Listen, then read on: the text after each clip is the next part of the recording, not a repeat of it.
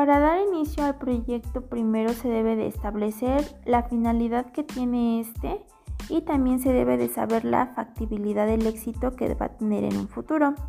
Una vez que el proyecto sea aprobado, se va a comenzar con lo que es la planificación. Dentro de la planificación podemos encontrar lo que son tres diferentes tipos. Empezamos con la planificación de las actividades, seguido tenemos la planificación de los recursos y después la de costos, finalizando con lo que es la ejecución y el control del proyecto.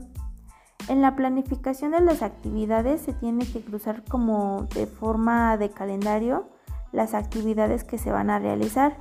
Aquí se tiene que contemplar a los participantes, así como el inicio de las actividades, el tiempo del desarrollo y la finalización de las tareas.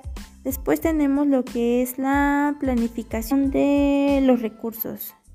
En esta encajan cuatro vertientes importantes o categorías, que son las personas, el presupuesto, el software y herramientas y equipo.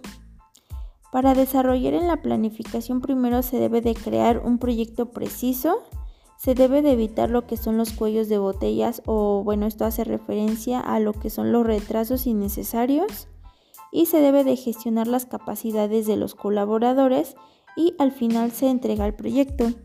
Una vez que ya tenemos la planificación de las actividades y la de los recursos, vamos a comenzar con la de los costos.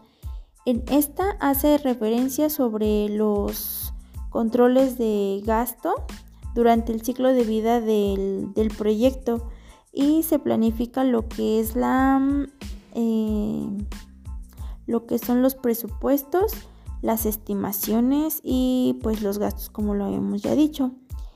Además, este es considerado como uno de los pilares del proyecto porque define lo que es el éxito de este y también se debe de cubrir con ciertos requerimientos establecidos en una relación costo-beneficio y que debe de estar dentro del tiempo, la entrega y el presupuesto establecido desde un principio del proyecto.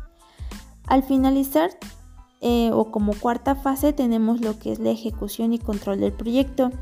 En esta ya vamos a presentarnos ante una situación real, es decir, que vamos a ejecutar todo nuestro, todas nuestras fases, desde lo que es la, las tareas, los recursos, los costos, lo vamos a pasar a una situación real. Además, en este es muy importante que también nosotros actualicemos nuestro proyecto, es decir, que desde un principio tenemos que hacer que nuestro proyecto sea flexible en caso de que nosotros nos atoremos con algo o no podamos realizar dicha actividad porque está fuera de nuestras manos. Nuestro proyecto tiene que tener esa flexibilidad para evitar retrasos y también pues no comenzar a formularlo desde un principio.